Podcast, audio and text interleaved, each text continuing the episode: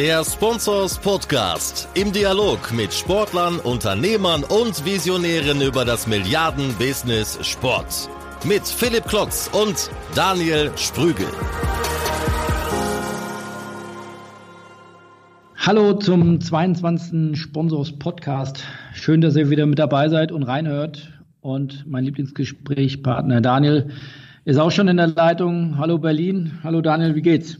Hi, grüß dich Philipp. Ja, alles blenden in Berlin. Heute kleiner Winterausbruch, aber ich bin auch gerne zu Hause. Eher mal die andere Frage in deine Richtung. Wie geht's denn euch? Habt ihr noch ein bisschen Luft bis zum Spobis oder seid ihr gerade pickepacke voll bis oben hin? Ja, wir sind schon pickepacke voll, da will ich nicht, da will ich nicht lügen. Ähm, das ist jetzt gerade schon äh, Limit. Das ist natürlich mit unserem kleinen Team äh, wirklich ausgereizt bis in die, in die letzten Haarspitzen. Aber das ist ja ein selbstgewähltes Schicksal. Insofern, wir freuen uns. Ähm, es ist angerichtet und, und äh, täglich kommen hier ja, bis zu 100 Ticket-Einbuchungen rein. Es wird richtig voll und wie gesagt, die Expo ist voll, die Bühnen sind alle voll, äh, große Vorfreude. Und ich war heute beim DFL Neujahrsempfang, da sagt auch jeder, wir sehen uns dann in zwei Wochen in Düsseldorf. Also es scheint da nicht allzu viel falsch gemacht zu haben. Äh, es scheint wieder der große Branchentreff zu werden beim Spobis. Super, also ihr habt genügend Papier im Fax, damit da auch die Bestellungen reinkommen können. Die kommen zu 99 Prozent nur im Fax, ja. Das ist richtig. ja, trotzdem, alle zwei Wochen gibt es einen Sponsors Podcast und das ziehen wir auch durch. Du hast ja mit dem Lorenz Behringer gesprochen.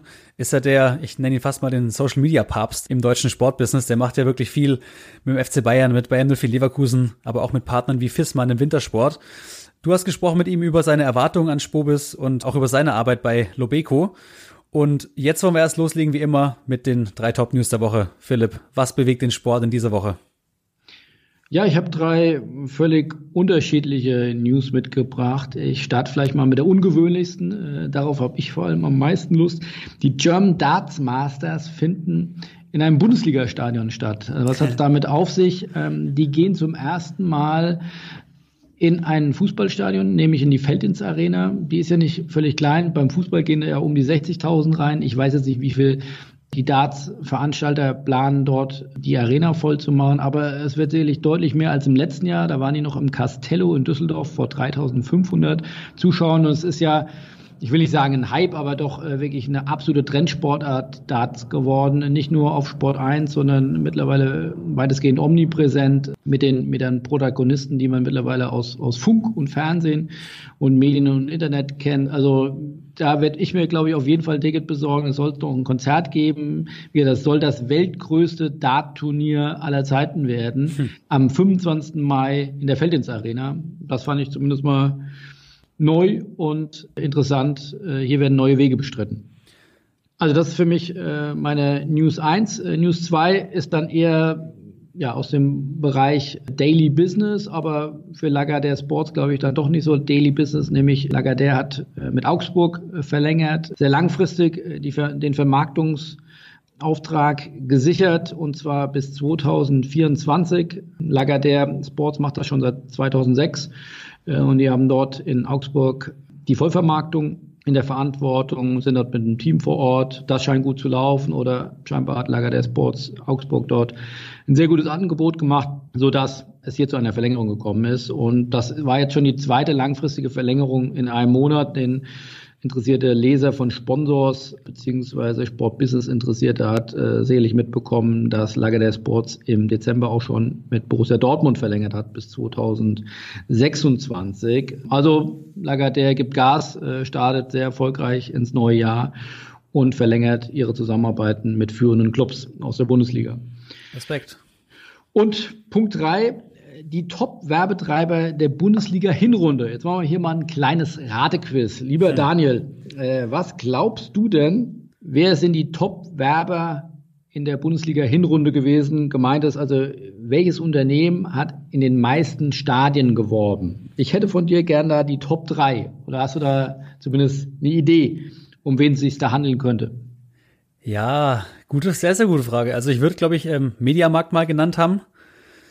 Warte mal kurz, wie heißt denn dieser Autovermieter aus England? Äh, heißt er auch, auch, sehr, auch sehr gut. Enterprise. E Enterprise, genau. Sponsoring funktioniert. Mediamarkt auch unter den Top 3. Äh, du oh, jetzt pass auf, vielleicht mache ich die Triple 3 voll.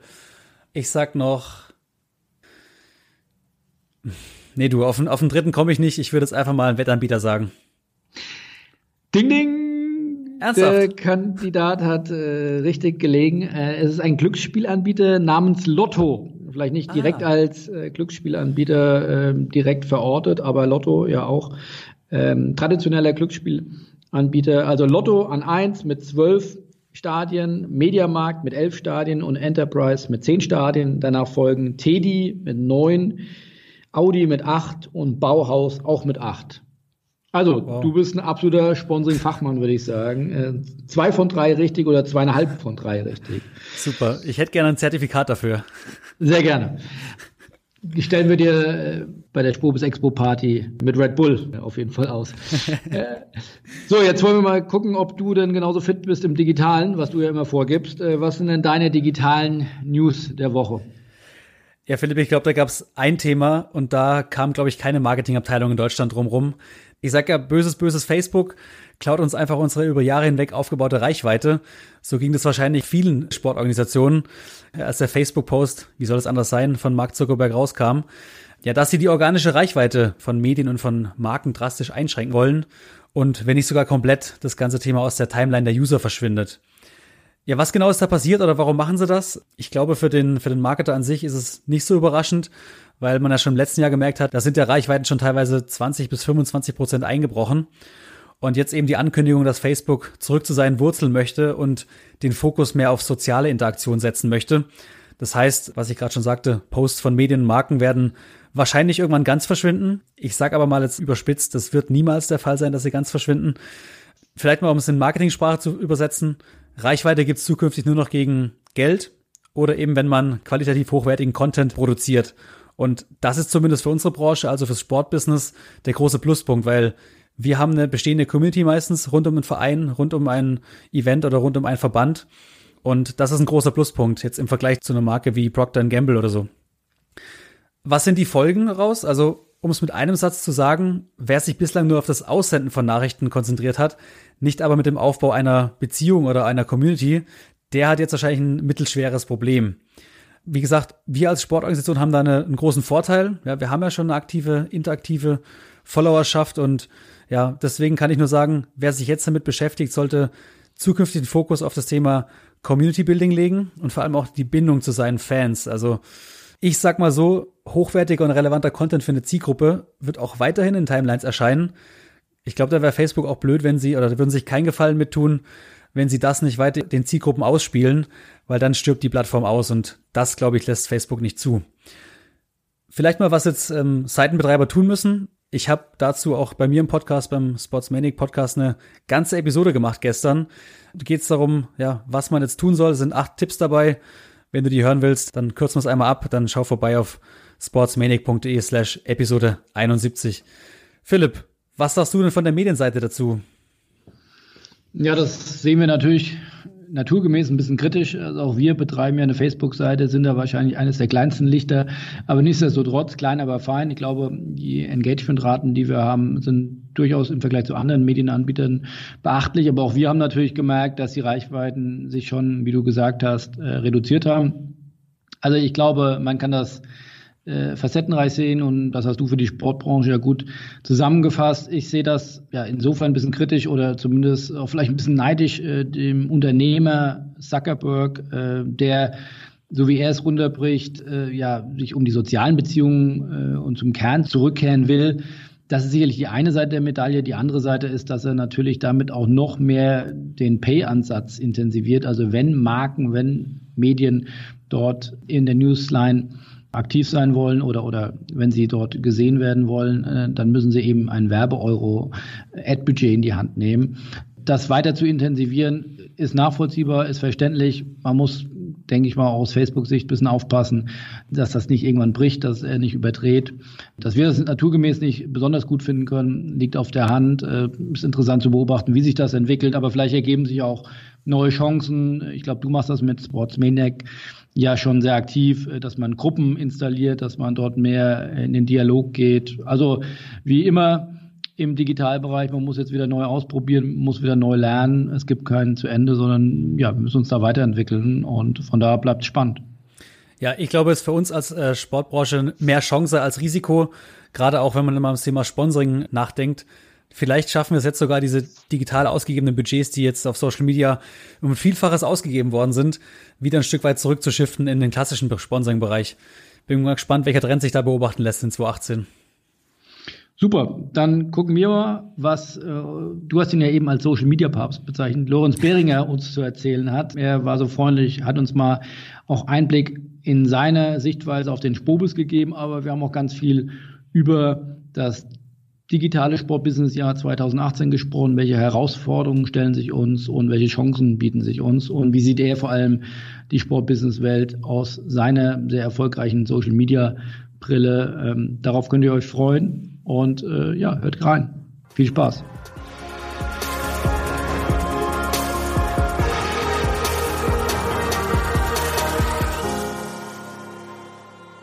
Hallo Lorenz, herzlich willkommen im neuen Jahr und zum äh, Sponsors Podcast Interview. Äh, schön, dass du mit dabei bist und äh, wir wollen uns ja heute äh, de sehr dezidiert über den Spobus unterhalten und was alles im Sportbusiness Jahr 2018 auf uns zukommt. Herzlich willkommen erstmal nach München. Hallo. Hallo Philipp, ich freue mich sehr auf unseren Podcast und viele Grüße zurück nach Hamburg. Lass uns direkt einsteigen. Ähm, ihr begleitet uns ja auch äh, kommunikativ beim Spobis. Ähm, von daher bist du, glaube ich, ganz gut im Bilde. Aber erzähl doch mal vom Kongress zum Sport Business Festival. Wir haben uns viel vorgenommen über das Jahr hin. Was ist bei dir bisher davon angekommen? Ja, ich freue mich jedes Jahr immer wieder, wenn äh, euer Programm festgelegt wird, wenn es kommuniziert wird. Passiert ja eigentlich immer am Ende des Vorjahres. Ähm, dieses Jahr waren wir da noch stärker abgedatet durch euch und uns haben die Veränderungen schon sehr beeindruckt. Also es ist auf der einen Seite viel breiter, was ihr anbieten werdet und auf der anderen Seite auch viel, viel tiefer. Alleine die Expo habt ihr eingeführt, möchte damit noch mehr Platz geben für, für weitere Partner, aber auch, auch für jüngere Leute, Young Professionals, die die Möglichkeit haben, zu einem vergünstigten Preis dahin zu kommen. Ja, ich kann mich noch dran erinnern, als ich Student war oder auch angefangen habe im Berufsleben, da ist es doch nicht mal nicht so leicht zum Spobis zu kommen.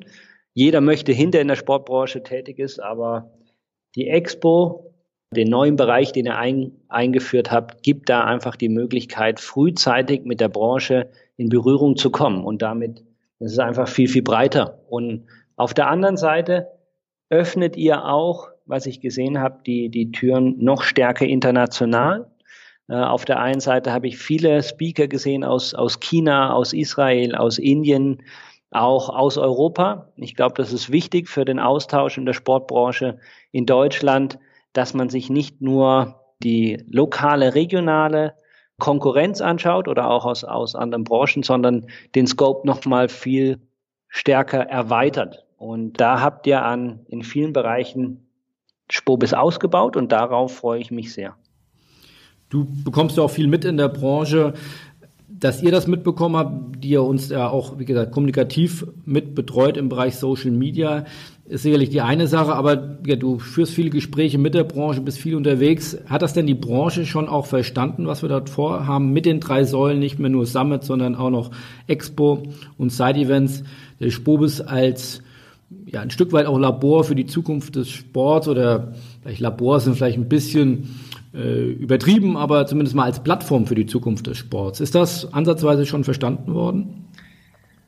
Das ist schwierig einzuschätzen, aber ich glaube, ich glaube nicht, weil die, die Masse der Maßnahmen, die er, die er durchführt, auch gerade die, die vielen Side-Events, die vielen neuen Partner, die Ausstellungen, das hat eine Komplexität, die in der Vermittlung sehr, sehr schwierig ist. Und ich weiß es selbst von mir, man, man beschäftigt sich ja dann mit dem Programm beim Spobis jetzt nicht unbedingt einen Monat davor schon dediziert, sondern eigentlich meistens ein paar Wochen oder Tage davor, dass man sich das Programm macht, wo geht man hin, was möchte man anschauen. Ich glaube, wenn dann ähm, alle Teilnehmer sich dann nochmal auf der Website genauer informieren, werden sie überrascht sein, wie viel da geboten wird. Und wenn ich überlege, wo gehe ich hin, was schaue ich an, das wird schwierig, da Prioritäten zu setzen, weil einfach so viel parallel läuft. Also ich glaube nicht, dass das am Markt schon komplett durchgedrungen ist. Auf was freust du dich denn am meisten? Ja, es ist schwierig, wie schon gesagt. Ich habe das Programm für mich noch nicht genau definiert. Ich, ich möchte ein bisschen eine, eine Kombination machen aus, aus alten Bekannten.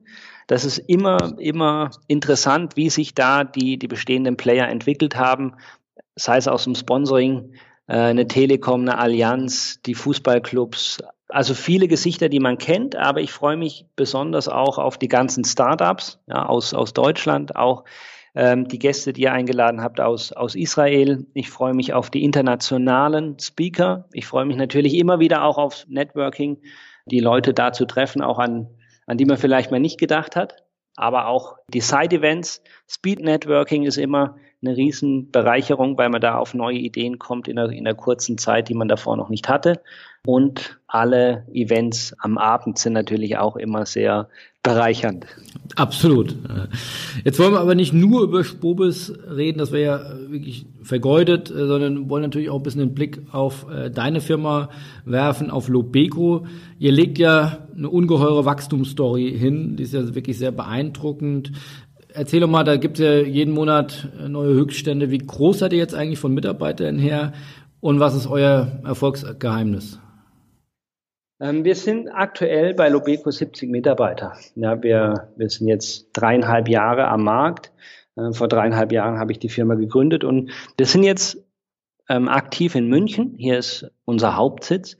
Wir haben auch ein Büro in Shanghai und wir haben letztes Jahr auch unseren Standort in Zürich äh, gestartet. Das heißt, wir sind jetzt an drei Standorten aktiv, arbeiten da aber teamübergreifend sehr gut zusammen und und ich glaube, mit am wichtigsten ist auf der einen Seite starke Teams zu haben, viel Verantwortung abzugeben, Vertrauen in die Leute zu haben, auch auf, auf die Kollegen zu hören und bei der ganzen, bei dem ganzen Wachstum nie die Augen zu verschließen vor Veränderungen am Markt, technologisch, Ansätze, Userverhalten und, und das in, eine, in einen laufenden Prozess zu bekommen, glaube ich, ist wichtig, damit man am Ende für die unterschiedlichen Kunden immer am, am Ball bleibt, am, am Stand der Technologie und dann hohe Qualität liefern kann. Und das macht uns sehr viel Spaß. Wir sind da, ja, wie, wie du schon gesagt hast, stark gewachsen. Aber für uns ist da nicht die Größe das Ausschlaggebende, sondern eigentlich, dass, dass man als Team zusammenhält, dass die Kultur passt, dass,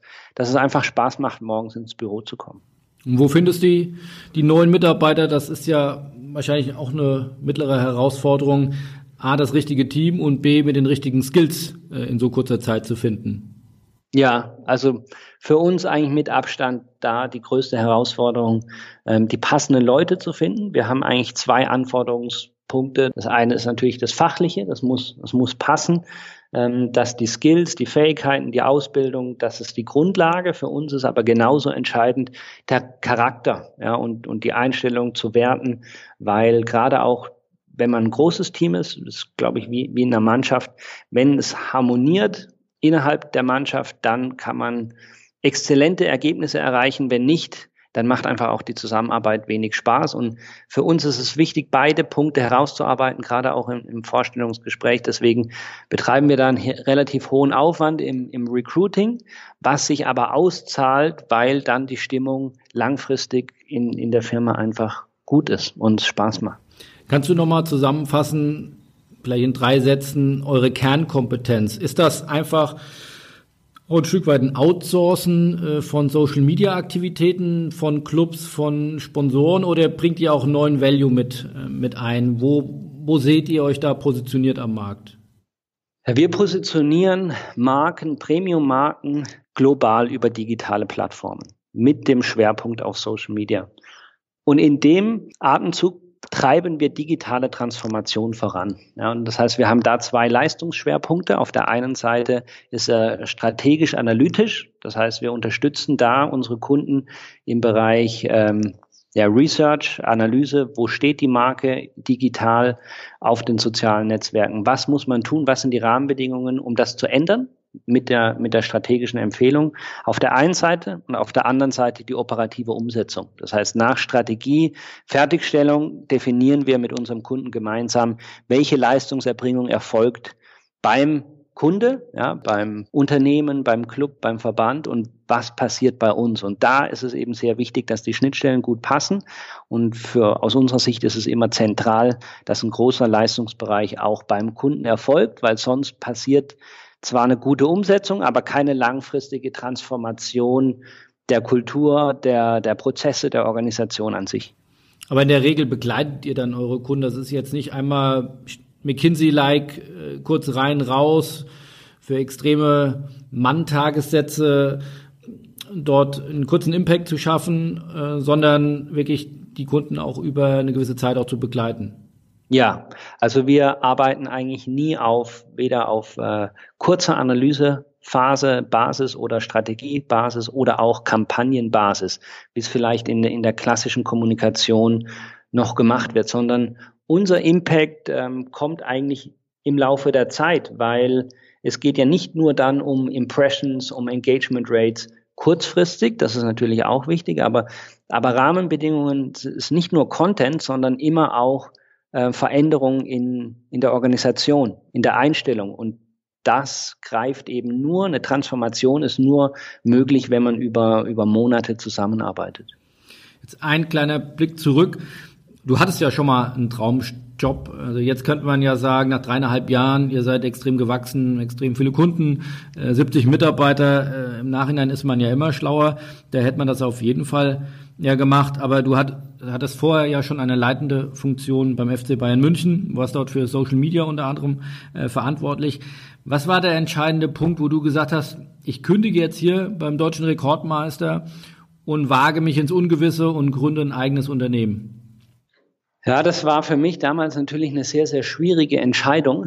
Ähm, einerseits, weil ich äh, großer Fan bin und, und somit auch den Club verfolge mit Leib und Seele. Ähm, auf der anderen Seite hatte ich einen sehr spannenden Job und auch einen sehr großartigen Chef. Ähm, Stefan Mennerich war damals mein Chef und hat mir sehr viel Freiräume gegeben, um Dinge auszuprobieren und äh, großes Vertrauen geschenkt und daher durch diese zwei Umstände, auch mit dem großartigen Team damals, war es sehr schwierig, die, die Entscheidung zu treffen. Ich glaube, die zwei Gründe dafür waren einerseits, ähm, ich hatte schon immer äh, unternehmerische Ideen, Geschäftsideen, die, die verrücktesten, auch, auch viel Wahnsinn dabei. Das heißt, es war eigentlich irgendwann eine Frage der Zeit, bis ich den Mut dazu aufbringe, eine Firma zu gründen. Das ist das eine. Und, und der andere Punkt ist einfach, man sieht jetzt und man, man sah auch schon vor fünf Jahren, dass die Digitalisierung die Welt so radikal verändert wie wahrscheinlich in, in der Geschichte der Menschheit in, in wenigen Zeiträumen davor. Und ich glaube, wenn wir 2050 zurückblicken werden, wird der Impact, der bisher entstanden ist durch Digitalisierung auf, auf die Gesellschaft, gering sein im Vergleich zu dem, was in den nächsten fünf bis zehn Jahren auf uns zukommt. Und da möchte ich einfach einen großen Teil dazu beitragen. Und natürlich hängt mein Herz am Fußball, ähm, aber schlägt auch für andere Sportarten und es schlägt auch für andere Industrien. Und da ähm, das übergreifend machen zu können, ähm, ist, ein, ist ein großes Geschenk. Also ich bin da wirklich sehr dankbar, dass ich früher einen, außergewöhnlichen Job hatte, der mir einfach viel Spaß bereitet hat, tagtäglich und, und jetzt auch. Gibt es denn ein konkretes Ziel, wo du mit Lobico hin willst? Ja, also die Ziele setzen wir uns eigentlich nicht quantitativ. Also wir sagen gar nicht, wir wollen jetzt bis Ende 2018 so und so viel Kollegen haben oder der Umsatz muss so und so hoch sein, sondern wir glauben eigentlich an die Rahmenbedingungen. Die Welt wird sich weiter digital entwickeln. Die technologische Entwicklung wird rasant getrieben aus unterschiedlichsten Zentren der Welt. Das heißt, die, die Anforderungen, aber auch die Potenziale für Organisationen wächst.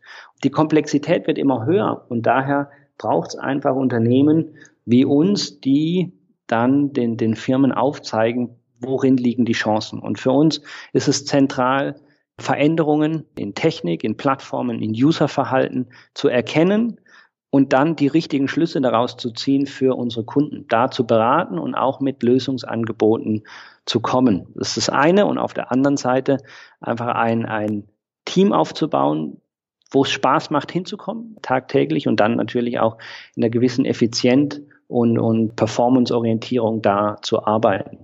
Und das sind eigentlich die Ziele. Ja, das heißt, sind eigentlich da stark qualitative Ziele, die wir verfolgen. Und wenn das passt, diese Rahmenbedingungen passen, da kann man eigentlich nur erfolgreich sein. Das ist nicht so leicht, wie, wie ich es jetzt sage, aber wir arbeiten stark dran, das, das weiter zu optimieren. Es gibt ja eine schöne Anekdote zu Lobeko und zu deiner Person. Also du bist, glaube ich, der einzige Agenturvertreter, der wirklich permanent über Monate, würde ich sagen, äh, sich unseren Referentenanfragen gewährt hat und äh, gesagt hat, Philipp, lass mich bitte nicht auf die Bühne. Äh, wir können noch keinen Neukunden vertragen. Wir müssen uns noch äh, oder wir müssen das Team noch aufbauen oder noch weiter aufbauen und äh, unsere bestehenden Kunden weiter glücklich machen. Bist du denn jetzt an einem Punkt, wo du sagst, die Interessenten dürfen Hoffnung schöpfen und äh, ihr seid auch bereit jetzt für neue Kunden oder seid ihr immer noch da in einer kontinuierlichen, behutsamen Aufbauphase? Ja, für uns ist einfach das Wichtigste, dass wir die Qualität, die wir erbringen für die bestehenden Kunden maximal ist. Ja, das ist, das ist einfach das Wichtigste. Das heißt, wir fokussieren uns immer zuerst auf die bestehenden Kunden, bevor wir an neue Kunden denken. Das auf der einen Seite und auf der anderen Seite muss ich sehr stark auf mein Team hören, auf, auf meine Kollegen. Und gerade äh, die Teamleiter sind für mich zentral wichtig, auch im Feedback, um, um selbst zu lernen, was sind die Pain Points in, in der Entwicklung der Firma. Und wir wollen das Rad da nicht überdrehen.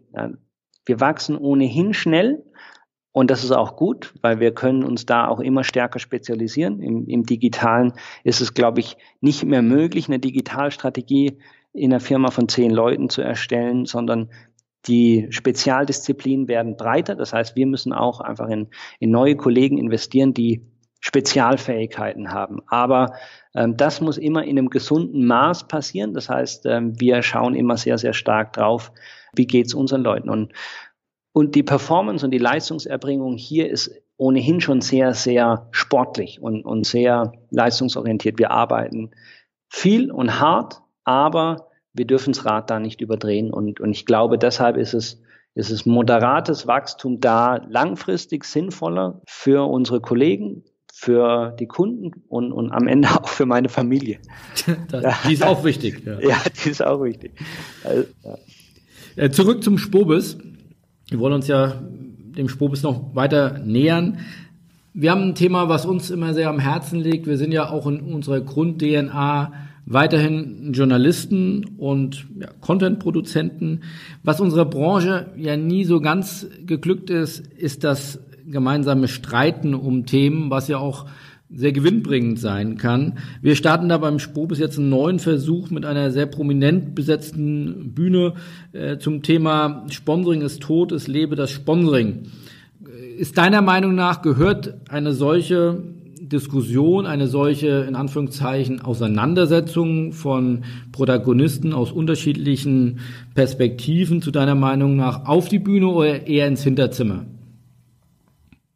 Ich glaube beides. Also ich glaube, Veränderung treibt sich auf der einen Seite durch, durch die große Bühne und durch große Diskussionen, auch mal durch harte Thesen, aber auch im Hinterzimmer oder es muss ja nicht das Hinterzimmer sein, sondern auch ja, die Gespräche, die ohnehin beim Sprobis ja überall stattfinden. Ja, das heißt, an der Kaffeebar, abends, auf dem Gang. Und das ist wichtig. Und ich finde, ja, diesen Themenpunkt habt ihr super ausgewählt, auch, auch mit den Speakern, die wichtig sind. Aber was ich mindestens gleich stark sehe, um, um Inspiration voranzutreiben, ist nicht nur dieses eine Panel, sondern insgesamt die, die Entwicklung vom Spobis, weil ich glaube, wir in Deutschland, wir, wir kreisen ja automatisch immer wieder um die gleichen Themen. Das ist ja gar nicht negativ. Es gibt viele einzelne Entwicklungen, die teilweise auch gar nicht in der Breite auf dem Radar von, von allen Entscheidern sind. Auch, auch wir selbst kriegen natürlich da nicht alles mit, aber ich glaube, ein zentraler Punkt ist, dass ihr den Spobis erweitert habt um andere Kulturen und Denkweisen.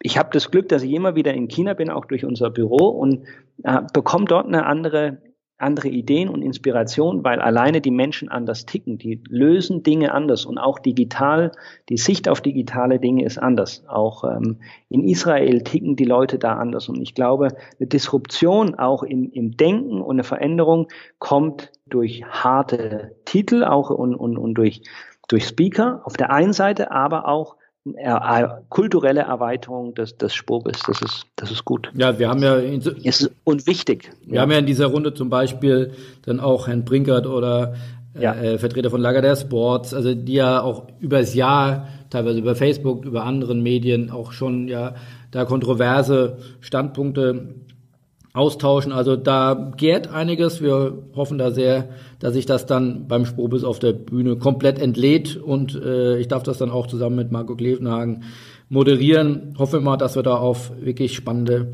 Erkenntnisse oder Ergebnisse kommen. Ja.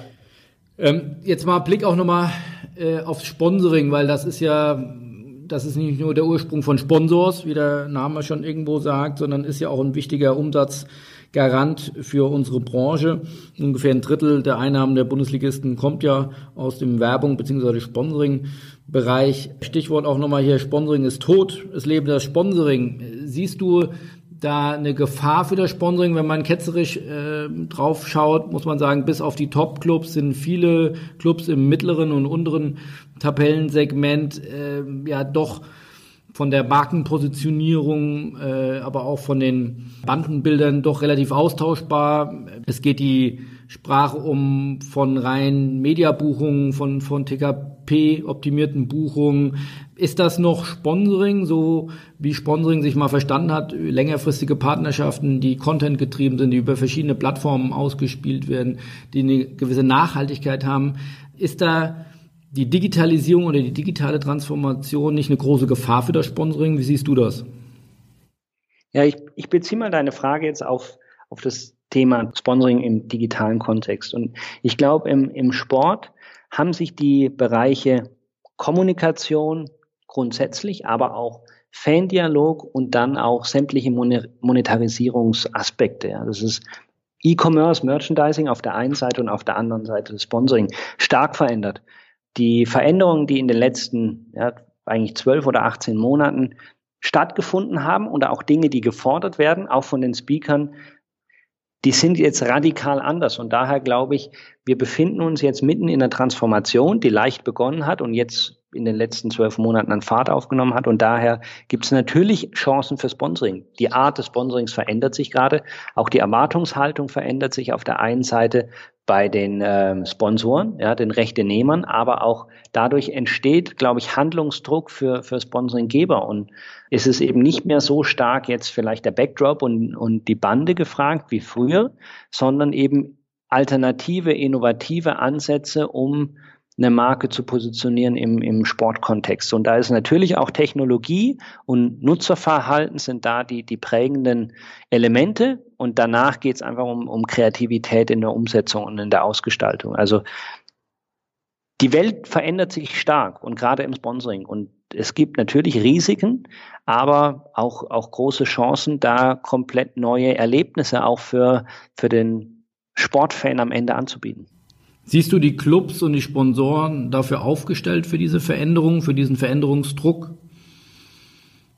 Ähm, sehr unterschiedlich. Also ich glaube, es gibt Clubs und, und äh, Sponsoren, die beschäftigen sich frühzeitig damit, auch im kleinen Maß, um zu lernen, auszuprobieren, zu testen und weiterzulernen und zu optimieren. Man merkt einfach, die haben sich im, im Laufe der letzten vier, fünf, sechs Jahre wahrscheinlich auch stärker entwickelt als andere. Aber in der Breite sehe ich da auf jeden Fall eine, eine, große Veränderung. Aber für manche ist es natürlich auch Zeit, da nachzuziehen, sonst wird es irgendwann eng, weil bei einer Auswahl des Sponsor, Sponsorships zählt natürlich auch dazu, inwieweit kann man Menschen erreichen, attraktiv erreichen. Und ähm, da wird es schon auch einen Wettkampf geben.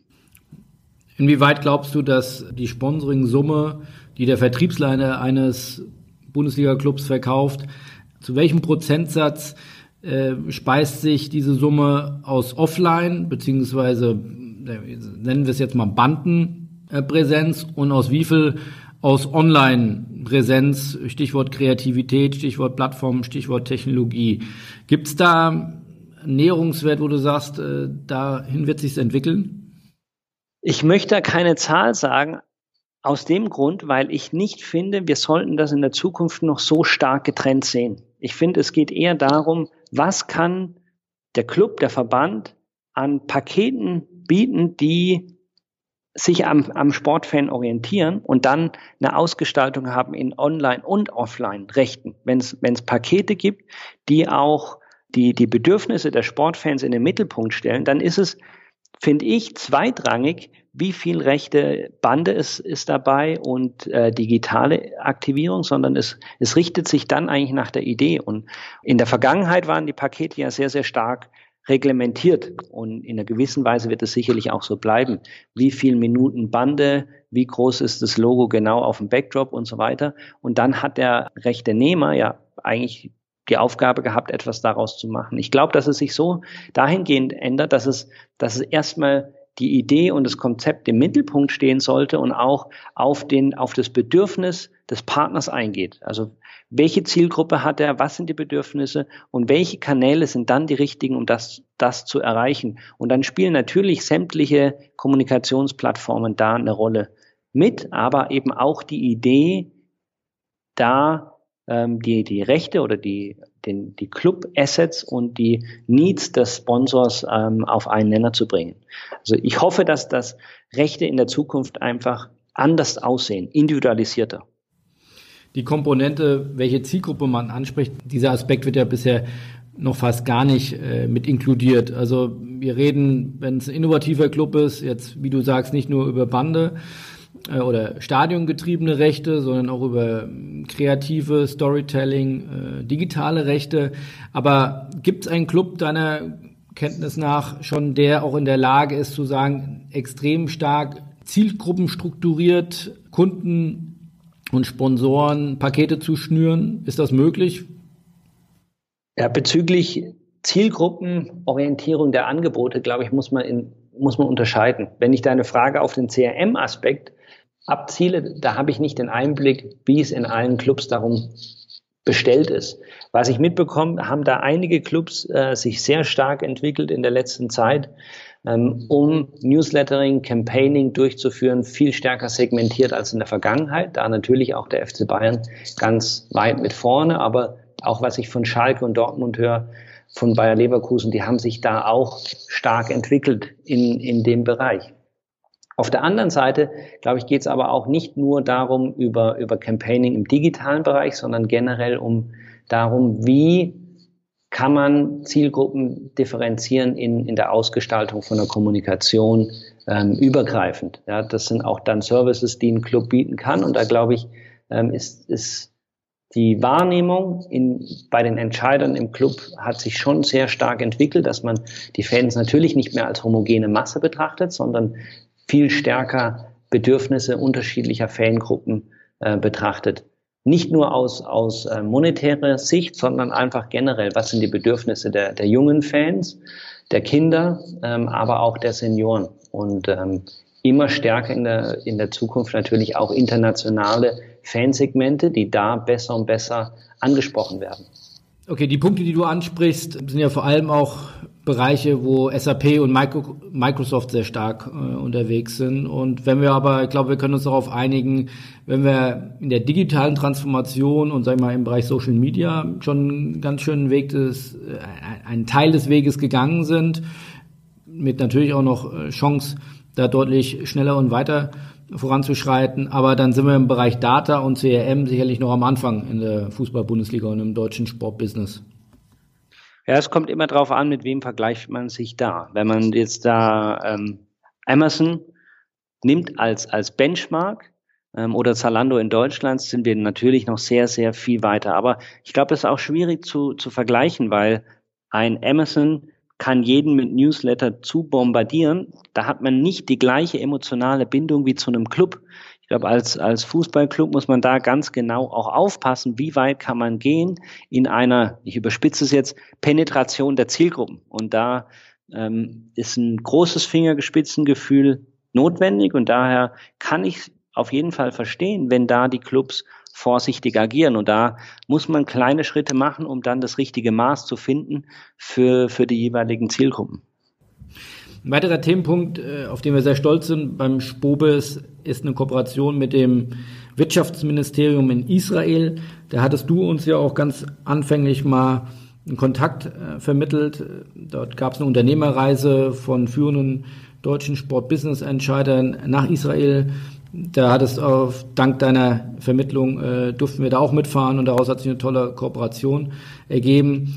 Die bringen jetzt acht führende Startups zum Spobis und äh, wir bringen die wiederum zusammen mit potenziellen Kunden oder Investoren. Ähm, werden jetzt in den nächsten Tagen auch nochmal dezidiert äh, vorstellen, wer das kommen wird. Also wirklich sehr spannend. Äh, du warst jetzt schon mehrfach auch schon in Israel, hast das eben ja auch anklingen lassen. Dieses Silicon Valley Europas, Silicon Valley des Ostens. Äh, was können wir von denen lernen? Was läuft da anders? Und gib uns doch schon mal ein bisschen Vorgeschmack, bitte. In Israel zu sein, ist für mich jedes Mal eine, eine wahnsinnige Inspiration, weil die Kultur zwischen Israel und Deutschland ist sehr unterschiedlich. Wir haben in Deutschland den Mittelstand, unsere großen Konzerne, die laufen teilweise seit Jahrhunderten und wir haben da als Gesellschaft, glaube ich, einen, einen sehr guten Status erreicht. In Israel ist es ja durch, alleine schon durch die Historie anders. Israel muss immer innovativ sein. Das ist eigentlich Wüste und sie brauchen Wasser und da und, und haben da Technologien entwickelt, um das hinzubekommen. Und das überträgt sich jetzt auch auf Technologie im Hinblick auf Sport. Das heißt, jegliche Innovation, auch technologisch, ist eigentlich radikaler als Innovationen im Durchschnitt in Deutschland. Und dadurch, dass, dass die Menschen und auch gerade die Leute in den Startups komplett anders denken als wir, glaube ich, ist, kann es schon ein Katalysator, ein Enabler für Veränderungen äh, im, im deutschen Sportbusiness sein. Das heißt, ich, ich freue mich da sehr stark auf die Speaker und sich da mal inspirieren zu lassen, alleine durch die Denkweise, ist ein großer Benefit. Wie steht es deiner Meinung nach um die Innovationsfreudigkeit im deutschen Sportbusiness?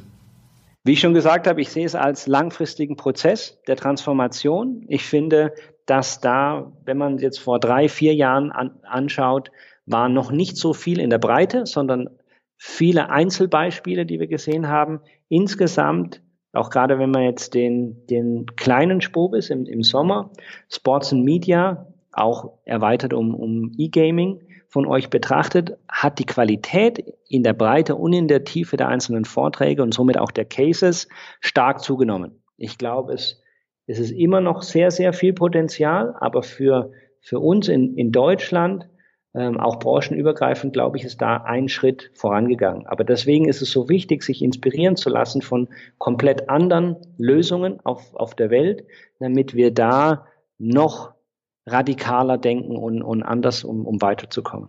Also ich gebe dir recht, dass die Bundesliga, wenn man immer, wir greifen natürlich immer wieder die Bundesliga raus, ähm, ist ja eigentlich auch ein, ein, ein Lob an die, an die Bundesliga, weil es gibt ja nun mal nichts Professionelleres und Größeres im Sportbusiness als die Fußball-Bundesliga, die für sich genommen sich natürlich schon sehr positiv entwickelt hat. Wenn man sie aber vergleicht mit internationalen Top-Playern wie Real Madrid, wie Barcelona, wie Man City, wie Manchester United, äh, wie aber auch Paris Saint-Germain, da muss man sagen, da fällt die Innovationsgeschwindigkeit schon etwas ab. Oder würdest du mir da nicht recht geben?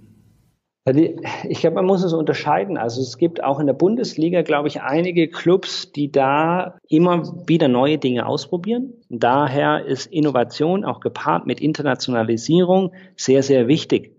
Und ähm, Clubs wie FC Bayern machen es vor, gehen da mutige Schritte, aber beispielsweise auch Bayer Leverkusen, die international eine Riesenstrahlkraft haben, gehen da mutige Schritte äh, über die digitalen Kanäle. Ich glaube, ein, ein wichtiger Faktor aus Bundesliga-Sicht gesamtheitlich ist noch ein stärkeres Zusammenarbeiten aller Clubs mit DFL und auch der Spieler, weil am Ende die größten Transporteure von Emotionalität, von Passion in die einzelnen Länder sind auch die internationalen Stars, die deutschen Nationalspieler, aber auch die Ikonen oder Nationalspieler aus den einzelnen Ländern. Und da, glaube ich, sollte noch eine stärkere Zusammenarbeit geschehen, um eine Kampagne deutscher Fußball zu starten aus, aus Bundesliga-Perspektive.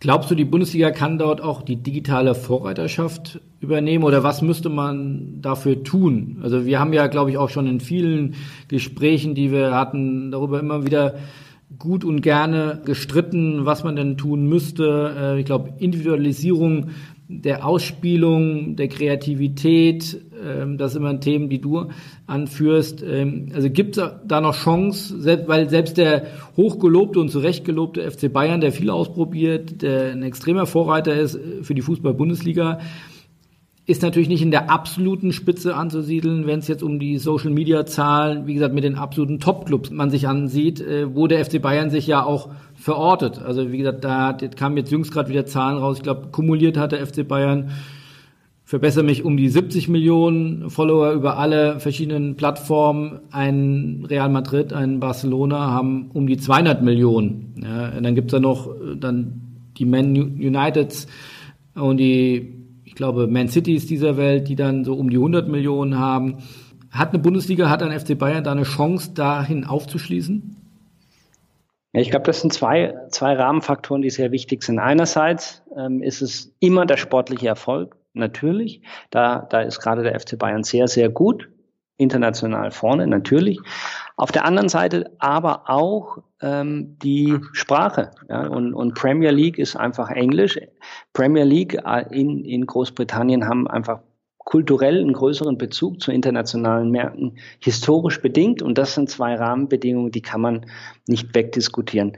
Trotzdem hat die Bundesliga da großes Potenzial in, in der Zukunft. Aber das kann man auch nicht jetzt innerhalb von Monaten realisieren, sondern ich glaube, da muss eine stärkere Zusammenarbeit auf Jahre hin noch passieren. Ja, ich kann individuelle ähm, Bedenken oder, oder auch äh, Prioritäten von Clubs absolut verstehen, zu sagen, okay, wir gehen den Weg alleine und haben da auch äh, gute Resultate erzielt. Aber ich glaube, es ist beides. eine starke Individualstrategie zu haben, aber auch eine große Kollaboration als Bundesliga gesamtheitlich. Und, und wie schon gesagt, die Spieler sind da auch eine Schlüsselfigur. Wenn jeder einzelne internationale Spieler über sämtliche digitale Plattformen kommunizieren würde, Samstag 15.30 Uhr, respektive die individuelle Länderzeit in, in der Region der Erde, auf der äh, aktiv ist, segmentiert, das auch durch die Clubs und das auch nochmal durch die Bundesliga. Glaube ich, könnte man die digitalen Kontaktpunkte international nochmal stark erhöhen. Und das würde das Ziel, Marke Bundesliga international noch zu stärken, fördern. Aber da, glaube ich, sind viele Rahmenbedingungen notwendig, dass man da hinkommt und gesamtheitlich denkt. Okay, das können wir jetzt noch tausendmal vertiefen. Äh, äh, das können wir ja. dann später mal machen. Ähm, okay, kommen wir Richtung Ende äh, und noch ein letzter Schulterblick nochmal Richtung Spobis. Ihr habt ja dieses Mal auch eine eigene Masterclass. was habt ihr da denn genau vor? Auf die Masterclass freuen wir uns sehr. Wir sind ja da Anfänger. Wir haben das noch nie durchgeführt und freuen uns da erste Erfahrungen zu machen. Wir fokussieren uns hier komplett auf den Wintersport, weil wir sind ja im Jahr der Olympischen Winterspiele. Die stehen kurz davor und wir möchten da einen Blick auf die Entwicklung des Wintersports durch soziale Medien geben. Also was hat sich da verändert in der Kommunikation, in, im Fan-Engagement und auch bei unterschiedlichsten Organisationen. Es wird Stefan Schwarzbach, Vorstand des Deutschen Skiverbands, darstellen, was hat sich bei Ihnen getan durch den starken Einsatz digitaler Medien. Es wird die Anne Will, verantwortlich für die Sponsoring Wintersportthemen bei FISMAN, einen Vortrag halten und Michael Jakob ist äh, Marketingverantwortlicher von Primaloft, einer, einer B2B-Marke. Das heißt, diese unterschiedlichen Player werden darstellen, welche Strategie im Bereich Social Media fahren sie und was ähm, bedeutet das dann im Wintersport, welche Ergebnisse wurden erzielt. Da wollen wir einen Blick geben aus unterschiedlichsten Perspektiven, was hat sich da in den letzten Jahren verändert. Und auf welchen Side-Events dürfen wir dich dann begrüßen? Wir haben ja in diesem Jahr eine ganze Menge mehr, nicht nur im Pre-Opener, wir haben auch noch das Captain's Dinner, wir haben, äh, machen auch eine Party zusammen mit Red Bull. Ähm, es gibt verschiedene Vollversammlungen und eben auch die genannten Masterclasses. Hast du dir da deinen Terminkalender schon gezückt und äh, alle Social Events auch, auch schon geplant? Ja, äh, wie gesagt, noch nicht alle. Drei stehen schon ganz fix. Ja, das erste ist der Pre-Opener am Montagabend, den du schon erwähnt hast, mit, mit Captain's Dinner. Dann die Party ähm, im Expo-Bereich. Und äh, das dritte ist Speed Networking. Also das sind drei gefixte Blöcke für mich. Ansonsten werde ich mich noch inspirieren lassen von eurem riesigen Programm. Abschließend hast du noch für unsere Hörer drei Karrieretipps. Du hast ja sowohl mit Lobico als auch persönlich äh, sehr weit gebracht in, in sehr jungen Jahren. Äh, hast du ja, Geheimnisse, die du mit uns teilen willst, äh, wie du da hingekommen bist und äh, wie das andere hoffentlich genauso gut nachmachen können? Puh, das ist schwierig. Also ich habe jetzt keine Erfolgsformel, aus der ich jetzt ein Buch schreiben könnte. Was wichtig war, ist, ich glaube, immer wieder versuchen, an sich selbst zu arbeiten und sich selbst auch weiterzubilden in, in jeglicher Form, sei es durch Gespräche, durch Literatur, durch vielleicht auch Ausbildung. Ähm, dann auch eine Offenheit, ja, sich auch immer wieder selbst zu hinterfragen und ähm, ja, nicht nur durch, durch Literatur, sondern auch durch Gedanken ähm, orientieren an, an innovativen Dingen und, und hinterfragen, ob das, was man macht, auch gut ist. Auch im Austausch, im, im Networking, um da inspiriert zu werden und dann sicherlich auch Disziplin, ja, auch kontinuierlich hohe Qualität abliefern, einfordern und das dann auch in einem Team. Und das sind eigentlich Punkte, die, die uns geholfen haben, dahin zu kommen, wo wir heute sind müssen uns aber immer wieder selbst auch hinterfragen und schauen, was wir optimieren können. Ein wichtiger Punkt dürfte bei dir ja auch noch das Thema Fleiß sein. Also du hast es jetzt bescheiden, wie du bist, nicht hervorgehoben, aber äh, wenn ich erfahren habe, was du für ein Workload äh, die letzten Monate und Jahre gefahren hast und auch die äh, Gerüchte, wie wenig Urlaub du dir gegönnt hast, also dann äh, muss man auf jeden Fall sagen, Fleiß ist auch ein großer Aspekt äh, des Erfolgs. Ja, also ich glaube, da, wenn du jetzt meine Frau interviewen würdest, dann würde sie sagen, da, da, kann ich mich optimieren und, und will das auch für die Zukunft tun, weil es muss natürlich immer in einem gesunden Maß sein, aber es gibt so viele Optionen und so viele Dinge, die man optimieren kann und, und verbessern. Und da gehört natürlich neben Disziplin auch, auch zu Fleiß dazu. Ich habe es leider nie zu einem Profisportler geschafft, ähm, aber die, die ganz oben ankommen, egal in welcher Disziplin, müssen einfach auch viel trainieren. Und, und vieles, was wir machen, müssen wir ausprobieren, optimieren und das braucht natürlich Zeit. Also wir investieren viel Zeit, um Dinge zu analysieren, hinter, zu hinterfragen, ähm, detailliert auszuarbeiten und das frisst sehr viel Zeit. Die investieren wir gerne, ich auch, aber da, das ist ein Punkt, wo, wo ich sagen würde, okay, das ist eine Stärke, die ich noch optimieren muss. Also da Work-Life-Balance ist für mich ein verbesserungswürdiger Punkt, aber bisher es macht einfach Spaß und deswegen bringt man sich da gerne ein. Super. Dann freuen wir uns auf die nächsten Entwicklungen bei Lobeco und beim Spobis, die gibt es ja dann schon sehr bald. Äh, wir sehen uns dann hoffentlich alle am 30. und 31. Januar in Düsseldorf. Und dir schon mal herzlichen Dank für die Zeit und liebe Grüße nach München. Philipp, es hat sehr viel Spaß gemacht. Das war der erste Podcast für mich. Es äh, war so, als würden wir nebeneinander sitzen. Ich freue mich sehr, dich zu sehen, wieder deine Kollegen zu sehen und freue mich auf einen sehr spannenden Spobis 2018. So machen wir es. Vielen Dank. Bis dahin. Tschüss. Ciao.